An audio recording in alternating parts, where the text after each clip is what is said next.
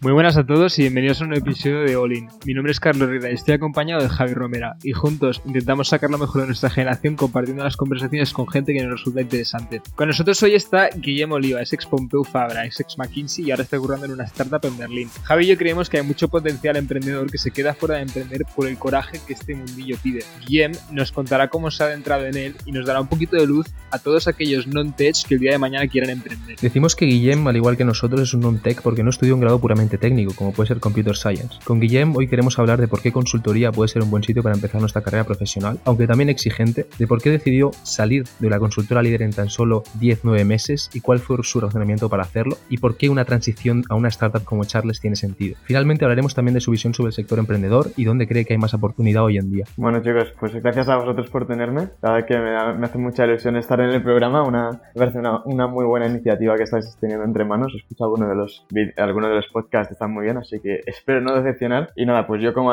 como ya habéis comentado, soy Guillem, soy ex Pumpeu y la verdad que después de probar un poquito de todo, desde un poco de banca de inversión, un poco de venture capital y sobre todo consultoría, decidí que donde quería centrarme es en el mundo emprendedor para algún día conseguir yo también fundar mi empresa y tal vez, quién, quién sabe, ser un, caso de éxito, ¿no? Pues eh, eso es lo que estoy haciendo. Ojalá. Ojalá. Eh, Seguro aún falta mucho, pero ese es un poco el objetivo final, ¿no? Y entonces, pues con ese objetivo, eh, entré en Chats, como habéis comentado. Ahora estoy aquí en una, una, empresa de software que lo que hacemos es un poco desarrollar un, lo que sería un Shopify para WhatsApp, en el cual permitimos a cualquier, a cualquier otro negocio vender o hacer marketing a través de WhatsApp. Y pues estoy aquí en Berlín desde hace casi un año, disfrutándolo mucho y nada, con muchas ganas de conseguir, digamos, ayudar a la empresa a llegar al siguiente, al siguiente, a la siguiente fase y comentar ahora con vosotros lo que creáis que, es más interesante. Genial, Guillem. No has comentado, ¿no? Que estuviste en banca de inversión, eh, también Venture Capital, ¿no? Si no me equivoco, en Lanzame Capital, probaste diferentes cosas. Eh, decidiste empezar en consultoría, ¿no? ¿Por qué crees que, tal vez puede ser un buen primer paso para alguien que, que, está acabando la carrera? Como nosotros, como Carlos y yo. Efectivamente, yo hice un poco de todo, ¿no? Y creo que al final, más que decir, oye, consultoría es lo mejor o van a inversión es lo mejor, que es un, no tengo una opinión muy fuerte, creo que cada uno es un mundo. Lo que sí que creo que está bien es probar un poquito de todo, ir como descubriendo, ¿no? Y descartando qué es lo que, lo que te gusta, qué es lo que no. Y al final eso es lo que hice, empecé muy centrado en más en el mundo de la inversión, de hecho, como, como sabéis, yo dirigía el club de inversión de la Pompeo, entonces estaba muy metido en ese mundo, hasta que lo probé. y lo probé a nivel profesional y dije, oye, pues esto que parecía increíble, ¿no? Al final no me apetece tanto, no, no lo estoy disfrutando, vamos a probar otra cosa. Ahí cambié el Venture, me gustó, pero seguían faltando cosillas que no acababan de encajarme o que consideraba que no era el momento adecuado. Y ya casi por rebote eh, decidí probar la consultoría, pero nunca había sido realmente mi objetivo ni, ni una gran ilusión. Fue más un, oye, has probado otras cosas, sabes que no son lo correcto, ves en la consultoría cositas que te gustan de lo que has hecho en el futuro y otras potenciales que podrían ser interesantes, pues vamos a probarlo, ¿no? Y ahí es como yo acabé en McKinsey. Guillem, ahora que has probado eh, inversión y consultoría y, y, VC, cuando la gente que dice, lo, mira con unos ojos de, admiración, ¿no? Yo el día de mañana quiero estar en, consultoría, en inversión o en, en, VC. ¿Qué crees que es donde la gente más se equivoca? ¿Cuál crees la idea preconcebida que tienen que luego entrarán y dirás, hostia, aquí esto no sí, así, Por ejemplo, ¿qué, ¿qué, cambia ¿no? de la teoría a la práctica de inversión? Me parece interesante, ¿no? Ostras, te gustaba mucho Pompeo Investment Club, luego llegas ahí al, sector. ¿Qué ves diferente, no? Que puede estar preconcebido, como dice Carlos. muy buena pregunta. O sea, creo que para cada uno de estos tres habrían como factores o detalles en concreto, ¿no? Pero hay una cosa que es en común de la concepción que tenemos de, las grandes, de los grandes bancos de inversión, de los grandes VCs o de las grandes constructoras, que es como son estas empresas en las cuales entras es como, wow, todo será perfecto. Son maravillosas, vas a encontrar la gente más lista, más maravillosa y más buena de que has encontrado nunca. Y es en plan, lo miras como con unos ojos de, wow, tengo que dejar mi vida para entrar aquí, porque esto va a ser entrar y no sé, voy a llegar a otro, a otro, a otro mundo, ¿no? Como si, como pensar, voy a ir a Harvard y va a ser la leche. ¿Sabes? Que obviamente sí es la leche, pero después estás allí y te das cuenta que al final eh, sí hay gente lista, pero también hay gente pues no tan motivada y, no tan lista y gente simplemente como tú y como tus anteriores compañeros. Y bueno, es un entorno más competitivo, pero que tampoco nada reluce más y no sé, los sabores no, no, no, tienen mejor gusto, ¿sabes? Y es un poco, te das un choque de realidad de decir, oye, parecía que esto va a ser mi máximo, la cúspide, y al final te das cuenta que mucho de lo que veías es simplemente la marca que tienen estos sitios, nada más. Tú en, en, McKinsey, por ejemplo, pudiste un poco elegir tu camino dentro de la firma. Creo que eres alguien que em, es muy curioso, entonces estoy seguro de que, ostras, habría algún sector más que otro que, te gustara perseguir en McKinsey, ¿no? Em, ¿Se puede, por ejemplo, elegir los proyectos? ¿Qué proyectos hiciste? ¿Cuál fue tu experiencia ahí, no? Sí, es buena pregunta. O sea, creo que depende un poquito de consultora en consultora, aunque todas intentan un poco tener una filosofía parecida. Y en McKinsey sí que se deja bastante libertad dentro de lo que cabe, a que puedas eh, elegir los proyectos. Especialmente, más que el proyecto en concreto, la industria que quieres, en la que quieres trabajar o el tipo de proyecto, ¿no? Al final, tú cuando te van a meter en un proyecto, hay una, como tienes unas listas, ¿no? Con todos los tipos de proyectos, las industrias y demás, y tú puedes dar unas preferencias. Y yo en mi caso, eh, sí que mis preferencias eran siempre proyectos más de, sean o temas tecnológicos y telecos, o de transformaciones. Y yo acabé haciendo mis proyectos todos en transformaciones digitales que al final es cuando hoy, hay una gran compañía que factura billones de euros, que hace no sé cuántos años que está establecida y ahora de golpe pues tiene problemas para realmente pasarse al mundo digital. O de golpe en su industria hay una startup o el mundo startup está innovando y tiene problemas o dificultades para unirse a, ese, a esos competidores, ¿no? Y un poco lo que ayudábamos es a transformarlas y ponerlas al, al día. Y eso es en lo que yo me centré más. ¿Tu, tu orden, Guillem, qué, qué fue? Eh, ¿Inversión VC McKinsey? Efectivamente. Y al final todo, todo, esto ha sido cambios de industrias que has hecho. ¿Te han parecido muy complicados? No, o sea, al final... O, o como eras un junior. Creo que esa es otra, otra tal vez incluso preconcepción de que, oye, que es súper complicado entrar a estos, estos sitios, y efectivamente es complicado, pero en el fondo yo creo que lo, lo complicado es aprender a pasar esas entrevistas, pero todos estos sea banca de inversión, sea consultoría, sea VC, al final buscan un perfil muy parecido y están hablando de unas características, características muy parecidas, ¿no? Por lo que si puedes entrar a un sitio, es fácil. E, es un poquito, ¿no? Lo que, lo que queremos que eh, deje de pensar la gente, ¿no? de, llevo, he hecho unas prácticas en tal sitio, llevo dos años y, y, no tiene por qué que el resto de tu vida sea eh, no sé, has hecho unas prácticas en, en y eh, no tiene por qué el resto de tu vida ser consumer goods puedes pasarte a otra cosa. Y, es exactamente lo que dices, ¿no? Lo importante cuando haces un cambio de industria es saber exactamente qué es lo que piden de, un, de un candidato y dárselo. Efectivamente. Currártelo y dárselo. sí, claro, pero... Tal vez hay, si puedo añadir algo porque creo que es importante tal vez y algo que, creo que, que, me ayudó mucho es sobre todo también saber un poco explicar el por qué esos cambios, ¿no? Al final si tú haces un cambio de industria no tiene que ser a ahí a la bala, oye, porque estoy 100% perdido y voy probando de todo. Entonces eso a nadie le gusta, ¿no? Esto es lo que no quieren Exacto, pero si tienes una buena explicación de, oye, esto que, creía que me interesaría por estos motivos. Me gusta la interacción con el cliente, me gusta no sé qué, pero era muy repetitivo en este aspecto, tal no sé cuántos, y creo que en esta otra industria voy a aprender estas distintas habilidades y voy a estar más expuesto a, no sé, a trabajar en vez de con Excel, con lo que sea pues, ¿sabes? Un poco saber vender esa historia y, el motivo detrás de las cosas. Mm. También una, cosa que me gustaría resaltar, Guillem, que dices es que, o sea, quien entra a McKinsey o quien entra a consultoría o a banca o los grandes nombres, yo creo que es alguien, no necesariamente el más listo, el más trabajador, sino el que sabe jugar al juego, ¿no? Al, quien, quien se sabe las reglas, quien se prepara bien para esa entrevista. el juego del recruiting. sí, es, un juego, es un juego del recruiting. Hay, un poco de las dos, ¿no? Al final tienes que pasar unos mínimos, no, no van a coger a alguien que es completamente bueno, que no le pone ninguna ganas y que no, no da para tanto, pero al final sí que no es cuestión de ser listo, es cuestión de tener un balance. Guillem, estoy seguro de que sabes quién es Chris Dixon. Efectivamente.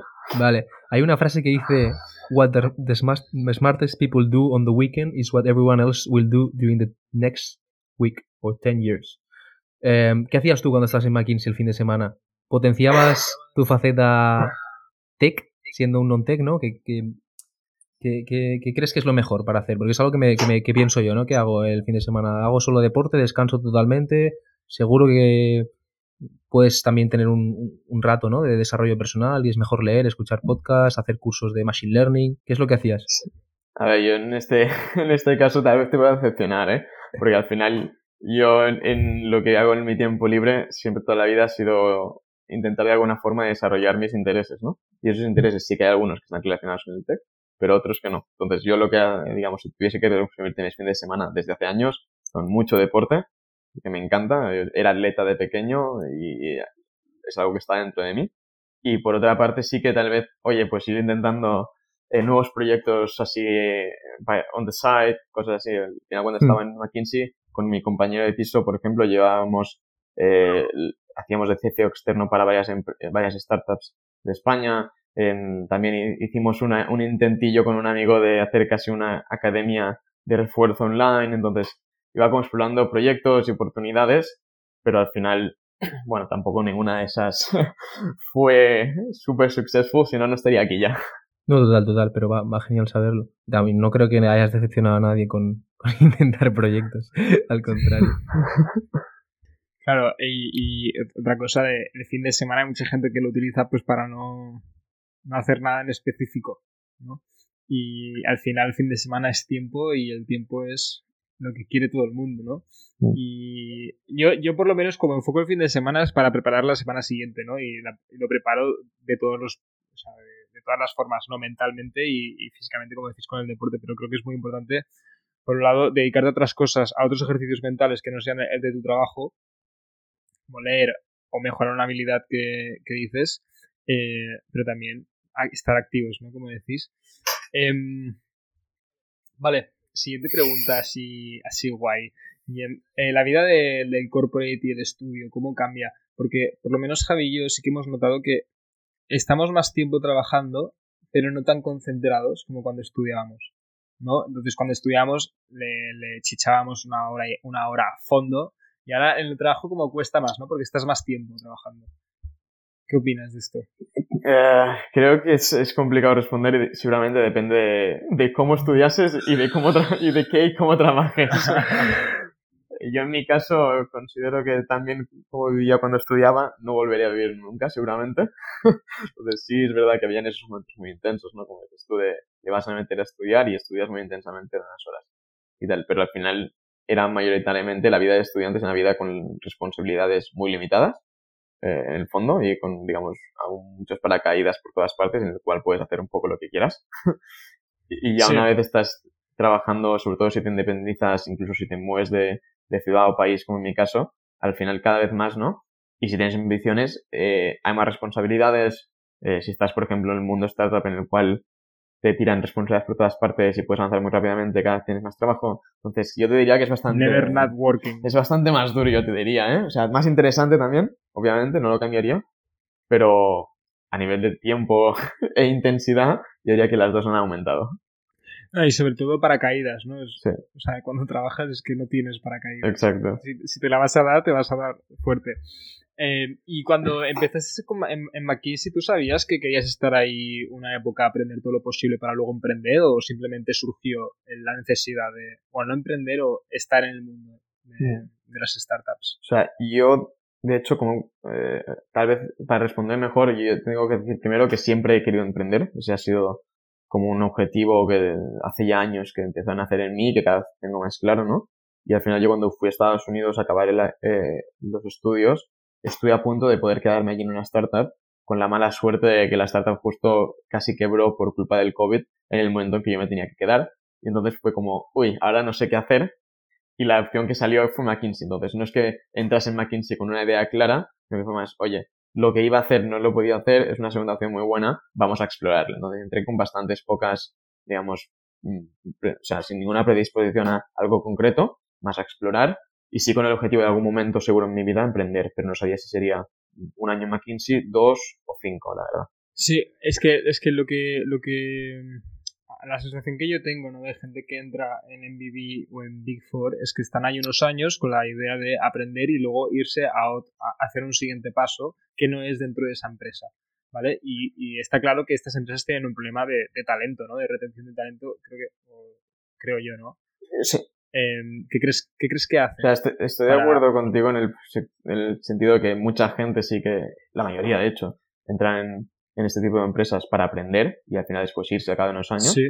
También porque es normal, o sea, tú sientas en McKinsey o en IBM donde sea, em, digamos que la pirámide se hace pequeña, ¿no? Entran cada año, pues, con 100 personas y al final hay, pues, X partners, que tal vez con 10 partners, no sé, en una oficina. Eh, pues obviamente si todos siguiesen hasta el camino de partner, esa pirámide no funciona. no, o, crece mucho la empresa o no, o no, acaba de funcionar, ¿no? Entonces, lo normal. Eh, yo creo que, es, eh, y además creo que es una muy buena escuela, tanto consultoría como IB y demás, pero no creo que sea un problema de talento para ellos. En el fondo también es, su negocio, es un modelo, un modelo de negocio en el cual saben que van a encontrar mucho talento al principio, lo van a explotar, digamos, a cambio de entrenarlo y a cambio de formarlo muchísimo y se van a ir quedando menos y menos, pero bueno, es, parte, digamos, natural de, cómo funciona el, sector. Si os parece, saltamos a un poco, no sé, tu nueva aventura, ¿no? Charles, eh, cuéntanos un poco, un poco más qué es Charles, ¿no? Yo he entendido que es como una forma de promocionar eh, servicios de empresa a través de WhatsApp en vez de email, ¿no? Eh, que, bueno, vuestra tesis es que hay mucha más respuesta a través de WhatsApp. Mm. Aparte de esto, ¿no? ¿Cuál es vuestro modelo de negocio? También porque decidiste unirte a Charles, ¿no? Entre otras. Sí. Mira, primero te respondo que es Charles tal vez un poco mejor. Eh, al final lo que hacemos es intentar, o sea, nuestra tesis o, lo que nosotros creemos y por lo que estamos haciendo Charles es que cada vez es más complicado llegar al consumidor de las formas tradicionales, a través de, sea una web, a través de email, a través de lo que quieras. Porque al final cada vez está más saturado el mercado todos estamos más acostumbrados a meterlo todo en, la bandeja de spam y no abrir absolutamente nada, ¿no? Y a la vez está surgiendo cada vez, estamos muy acostumbrados de, las nuevas formas de comunicación, ¿no? Del WhatsApp, del Instagram Direct, de, de hablar en mensajes y tener como las conversaciones abiertas con tus amigos, ¿no? Y un poco lo que queremos es intentar humanizar el comercio online juntando la parte de las conversaciones. Y ahí es donde Charles lo que facilita es a cualquier empresa poder comunicarse a través de WhatsApp, Instagram Direct, Facebook Messenger, etcétera, con sus clientes con dos objetivos, ¿no? El de vender y el de promocionar. Pero siempre con un toque mucho más humano y mucho más de, digamos, de, de no hacer spam, sino de hacer ofertas relevantes para ellos. Y a través de un canal que es mucho más cercano, que es el WhatsApp. Al final estás, como empresa, hablas con los usuarios donde ellos hablan con sus amigos. Donde si lo haces bien, ¿no? E-, eres mucho más relevante que el resto de, de empresas que pueden competir contigo. Eso es un poco el objetivo. Eh, ¿Por qué entré yo? Si es que también es otra de esas preguntas que dices, ostras, es que este, este chico ha ido de sitio en sitio sin saber cómo.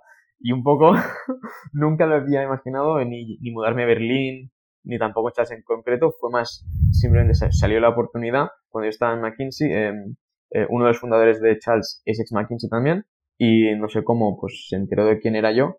Y estuvimos teniendo conversaciones, y durante casi un proceso que tardó casi dos meses de simplemente ir hablando y oye, pues hacernos casi un poco, no amigos, pero un plan, tener, crear esa relación, al final un día me contactó y me dijo, oye, Guillem, que hay esta oportunidad en la empresa, estamos creciendo, que hay esta posición de Founders Associate en la cual me vas a estar básicamente ayudando a mí en estos temas y creo que podría ser un perfil ideal, ¿no? Yo lo reflexioné y dije, mira, cada vez me da más sensación que era el momento de irme de McKinsey y era una oportunidad muy buena. Y pues toca, toca mudarse. ¿Y, sensaciones así tan fuertes de ir de un, de un trabajo como, como surgen? ¿Son los proyectos que no te llaman tanto la atención? ¿El aprendizaje que crees que puedes aprender más en otro sitio? En mi caso era mucho el aprendizaje. El aprendizaje. Pues al final, McKinsey tiene una cosa muy bonita que también es un poco, yo creo, lo que puede ser negativo, es que es una empresa muy rígida, ¿no? Hay unos ciclos, digamos, de promoción y de demás muy específicos en los cuales tú empiezas como analista, después pasas a asociado, después a engagement manager, que es como el manager del equipo, etcétera, ¿no? Y en cada una de estas fases es como que tienes que aprender y desarrollar unas habilidades muy concretas.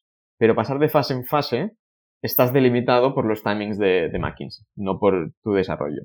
Y a mí eso es lo que me dio cuenta de que al cabo de nueve meses, diez meses, oye, pues me da la sensación que va a ser muy complicado eh, que la empresa me permita desarrollarme al, ritmo al que me gustaría a mí desarrollarme, ¿no?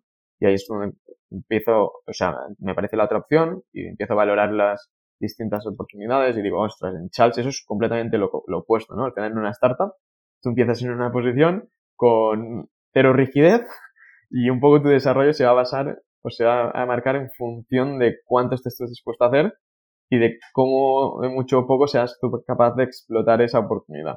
Y dije, oye, pues es mucho más riesgo, porque nadie te asegura que vas a aprender algo, pero a la vez, si lo consigues hacer bien y te esfuerzas mucho, el, potencial es mucho mayor. Y ese fue un poco mi factor. Claro, y al final aprender en una startup depende más de ti, ¿no? Que aprender en una consultora. Efectivamente. En una consultora vas a aprender seguro, es lo bonito que tiene, pero... Lo que la consultora quiera que aprenda. Efectivamente. Que claro que está muy bien, ¿eh? son habilidades muy buenas, pero al final van a ser al ritmo de ellos y lo que ellos quieren. Sí, exacto. Ostras, y hay muchas ciudades en Europa, ¿no? Que, que atraen un poquito a, a las startups. Una es Berlín, a lo mejor otra eh, es Londres, también Barcelona se está metiendo mucha caña. Em, ¿Qué crees que fomentan en estos estudios? Ya que estamos hablando de startups, ¿no? ¿Por qué crees que estas ciudades son las que atraen talento emprendedor? creo que hay varios factores. Ya, totalmente, me he ido de las ramas totalmente. No, no, pero es, una pregunta interesante y, sobre esto hay mucho escrito, mucho, bueno, hay, mucho documentado, ¿no? Pero tal vez también estando ahora en una de estas ciudades. Al final, ¿por qué es atractiva? Es una ciudad muy joven, porque vive en gran proporción de, de las startups y de empresas de nueva creación e innovadoras, donde es una ciudad joven, con mucha vida, con mucha actividad, en la cual hay muchas oportunidades, porque un poco es un ciclo, ¿no? O sea, es un bucle en el cual hay la empresa, la empresa atrae el talento, el talento atrae más, atrae más empresas, estas empresas atraen más talento. Cada vez se va como auto eh, fomentando y crea este, esta especie de burbuja en la cual, oye, si eres una persona joven con ganas de y muchas ambiciones y ganas de trabajar duro en este, en este tipo de industria y en este tipo de empresas, es que no hay un, ambiente que se compare. Estás Guillem, cuéntanos un poco más, eh, Founder Associate, ¿qué, ¿qué, es exactamente? Porque es un rol que yo, no sé, no, no, me sonaba mucho, ¿no? Y ¿qué, tareas son las que no llegan a un CEO, etcétera, y que, le puedes dar, echar una mano, ¿no? Antes, antes especificar que el rol de Guillem en, en Charles es Founder Associate. Por eso preguntamos de esto específicamente. Efectivamente. Eh, Founder Associate es una pregunta porque es un rol que no es típico, es un rol muy simplemente de startups y sobre todo en Estados Unidos, ya está llegando aquí. Pero básicamente como Founder Associate tú lo que eres es una extensión de, del founder. Entonces, como founder, como puedes imaginar, especialmente al principio, es una persona que está llevando 50 cosas. Eh, tiene, lleva al final todo, sería como el último stakeholder en ventas, en desarrollo de producto, eh, llevando las finanzas, el recruitment, tal. Es imposible, es humanamente imposible hacerlo todo. Entonces, como Founders Associate, tú lo que haces es, tienes como dos funciones, o tres funciones, te diría. Una es hacer más eficiente el CEO, ayudarle a organizarse, ayudarle a saber qué delegar, qué no, crear estructuras eh, en los distintos departamentos en los que trabaja y demás. La segunda eh, sería simplemente proyectos que a veces salen, que no hay nadie específico en ese momento en la empresa, pero al final es una empresa muy pequeña que va creciendo, etcétera, y sale un proyecto o una nueva oportunidad, alguien tiene que explotarla, pues tú eres ese, digamos, esa navaja suiza que te pueden meter en cualquier sitio a explorar un proyecto durante tres meses, ¿no? Y la tercera opción sería más, eh, tal vez, a dar soporte en departamentos específicos, en los cuales por tu skillset o, o por tu knowledge o lo que sea, eres capaz de aportar. En mi caso, por ejemplo, yo estaba muy metido llevando junto con el founder todo lo que son las, la parte de finanzas y demás. Básicamente somos nosotros, el departamento financiero, hasta ahora que hemos fichado ya finance managers y demás. Y también muy metido en, en ventas, estrategia de ventas y operaciones de ventas y un poquito en producto, a nivel de hacer algunos, digamos, epics, que es un poco el desarrollo del producto y demás. Mm. Muy variado.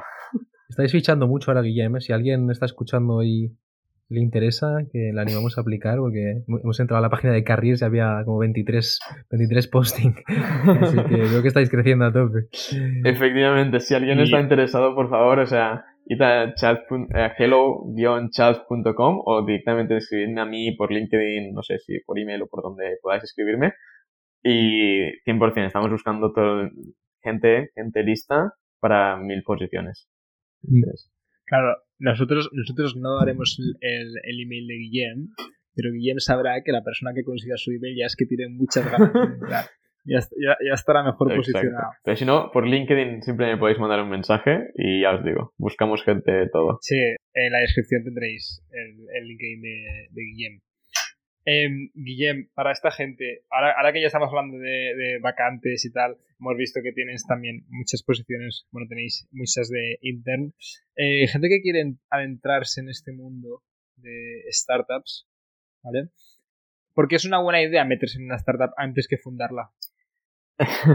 bueno, creo que la, la opción o no. la respuesta más fácil es el riesgo, ¿no? Al final, cuando fundas una startup, todo el riesgo de la empresa es tuyo. Porque tú eres el fundador, si, si sale bien, obviamente vas a tener la mayor parte de beneficios, si sale mal, pues te vas a quedar eh, ahí con, con los bueno, con los pantalones bajados y en la calle. Entonces, es un poco ese es el riesgo. Que en el fondo, hoy en día también fracasar, si fracasas, pero hay una explicación, es un fracaso entre comillas, ¿no? Porque aprendes y, nadie te va a penalizar, tienes más oportunidades. Pero creo que una buena opción es simplemente para aprender y para ver qué es crear una, empresa. Cada vez tienes ese interés y tienes bastante claro, pero oye, tampoco lo has vivido, después me meto en una empresa que está justo en esa fase de, de creación, de crecimiento exponencial y me expongo a ver qué es lo que realmente, cómo se vive desde dentro, ¿no? Y por curiosidad, Guillem, en plan, el riesgo que, tienes ahora, ¿no? Entiendo que, parte de la remuneración es fija y hay mucho también parte de stock options y tal, por eso dices que también tienes una parte de riesgo, ¿no? No, no quiero entrar en números, pero, pero por saber cómo funciona, ¿no? No, obviamente, o sea, cuando trabajas en una startup, em, especialmente si ya no es un internship, sino que vas a full time y, y, cuanto más joven es la startup más, ¿no? que parte de tu remuneración es en, acciones, porque al final, por dos motivos, uno, la empresa uno tiene todo el dinero del mundo, y dos, también quiere crear ese commitment, ¿no? De que el empleado te sientas parte de la empresa de verdad, que te sientas como que tienes un trocito de esa empresa. Por lo que, bueno, tú tienes un salario y obviamente en ese aspecto es seguro y demás, pero que hay riesgo, por una parte, que parte de tu salario o de tu potencial remuneración está ligada a realmente el éxito de la empresa, y por otra, que simplemente bueno, la empresa, como cualquier startup, ¿no? Entre, de, un día para el otro, ¿no? Pero de un mes a tres meses más siguientes, podría cerrar. O sea, es bastante exagerado, ¿no? Tiene que ir todo muy mal para que ocurra. Pero siempre hay ese riesgo al final en una empresa pequeñita. No es como si te vas a trabajar a Apple, que dices, oye, no, no cerra nada. O en McKinsey, no, no va a cerrar, obviamente que no. Pero en una startup, ese riesgo siempre tienes que contemplarlo. Claro. Sí, sí. ¿Y sectores así ahora ahora ya entramos, ¿no? A un punto un poco más de, ostras, eh, emprender, ¿no? ¿Dónde, ¿Dónde tienes el ojo ahora? ¿Qué sectores, al menos, curioseas? a ver, o sea, esa pregunta yo en mi, en mi caso es por, internet, por interés personal. Hay dos sectores que me tienen un poco el corazón robado y en los que me gustaría a mí poder llegar a emprender, que es o bien, digamos, el sector sanidad, health tech, o el de educación. Y en ese caso es un tema personal simplemente porque creo que son los dos sectores en los cuales más puedes llegar a aportar a nivel realmente beneficiar al mundo. De reinventar. ¿no? Sí, reinventar, y, crear algo que aporte valor de verdad. Pero sectores que estén así hot, hombre, eh, todo lo que sea fintech, todo temas con finanzas está súper hot, todo lo que sea temas de eh, web 3.0, en plan de criptos, de blockchain y demás, todo lo que lleva blockchain delante, hoy en día levanta 10 millones mínimo, entonces estos sectores están muy, muy hot y en general todo lo que sea un SaaS, una empresa que sea de facturación recurrente, de suscripción. Son buenas, buenas eh, negocios, buenos modelos de negocio son. Mm. y ya para ir, para ir acabando este episodio, una, una pequeña. Las startups hacen rondas de inversiones, nosotras, nosotros rondas, de consejos. Entonces, eh, ¿podrías dar tres, tres consejillos para, para nuestros oyentes? cosas que te hubiesen gustado saber antes, eh, cosas como, consejos que nos, pueda, nos puedas dar a Javi y a mí ahora. Estamos terminando de acabar y cómo podemos sacarlo mejor en los siguientes años. Tres consejos generales, simplemente en plan, ¿cómo enfocaría yo vuestro momento? Sí, sí tenemos 21 años, estamos acabando la carrera. Mm. Bueno, sí, a ver, deja que lo piense porque, claro... para enfocarte un poco, imagínate que nos gusta el ambiente startup también, ¿no? Y no sabemos cómo, cómo acercarnos, ¿no? Cómo estabas tú, que se te surgió esta oportunidad, ¿no? ¿Qué hacías? ¿Qué leías? No sé, leías, por ejemplo, TechCrunch y estabas al día, hablabas con gente a diario. Eh, sí, sí. Eh, eh, esos no te los recomendaré. Eso lo que hazlo para estar interesado, pero no creo que te vaya a aportar más ni menos. Pero tres consejos que te daría. Uno, siempre que tengas una visión a largo plazo. Creo que se infravalora muchísimo a largo plazo y, sobrevaloramos el corto. Eso es clave. Entonces, intenta más pensar qué es lo que quieres hacer en 10 años y un poco cada vez que te encuentres en un punto de decisión o un punto de cambio, piensa, ¿es ese, ese paso que vas a hacer está en línea con ese objetivo dentro de 10 años? ¿Sí o no? Si es que sí, hazlo, si es que no, no. A lo mejor busca tu trabajo pensando en el siguiente. ¿Qué opinas de esta frase? Sí, pero ya no te digan el siguiente trabajo. O sea, directamente, en serio, yo creo que lo que es muy importante es pensar en dentro de 10, 15 años, ¿qué me gustaría que fuese mi vida? ¿Qué, qué quiero estar haciendo, haciendo yo en ese momento? Y empezar a construir eso desde ahora. No con pasos concretos, sino con, oye, cada cosa que hagas, que de alguna forma puedas ligarlo a eso. ¿Sabes? A menos lo que yo de alguna forma intento hacer. Tiene mentalidad de ajedrecista, Guillem. Siempre está pensando cinco jugadas delante. bueno, se, se, se, intenta, a ver si son las adecuadas, ¿no? Pero se intenta. Eso es uno. Y otra cosa muy importante, que el principio optimices por el aprender, no por el dinero y no por el, la, no sé, por el intentar ser ah, subir en la, digamos, en la clase social o en, o en lo que parece que está hot ahora mismo, no. Intenta optimizar realmente qué es aquello que te interesa y intenta aprender tanto como puedas en ello. Porque al final eso no, te lo va a quitar nadie, lo que aprendas. En cambio, el dinero viene y va y tienes mucho tiempo por delante para, para generar mucho más gracias a ese aprendizaje. Mm. Para acabar también, Carlos, un apunte rápido, ¿no? Guillem también tiene, si queréis, bueno, indagar un poco más, ¿no? De por qué eso cambio de, de McKinsey a, a, la startup, etcétera. Tiene una, una newsletter bastante popular, creo, en, en, Substack, donde lo explica todo, todo en concreto, ¿no? Dejaremos también el, link en, la descripción para que podáis echar un ojo. Efectivamente. Estar atentos, estar atentos. Eh, merci, Guillem, muchísimas gracias por tu tiempo eh, y por compartir un poquito tu experiencia, lo que sabes, tus consejos. Y, espero que a, nuestros oyentes les guste, que seguro que sí, y a ver si coincidimos en, en, algún futuro. Hombre, muchas gracias a vosotros y oye, cualquier día que queráis venir por Berlín, vosotros me lo decís y estáis siempre, siempre invitados. ¿eh? Así que nada. Muchísimas gracias, Guillem. Un placer. Y nada, estamos en contacto. Lo tenemos en cuenta. Gracias. Merci, gracias, chicos.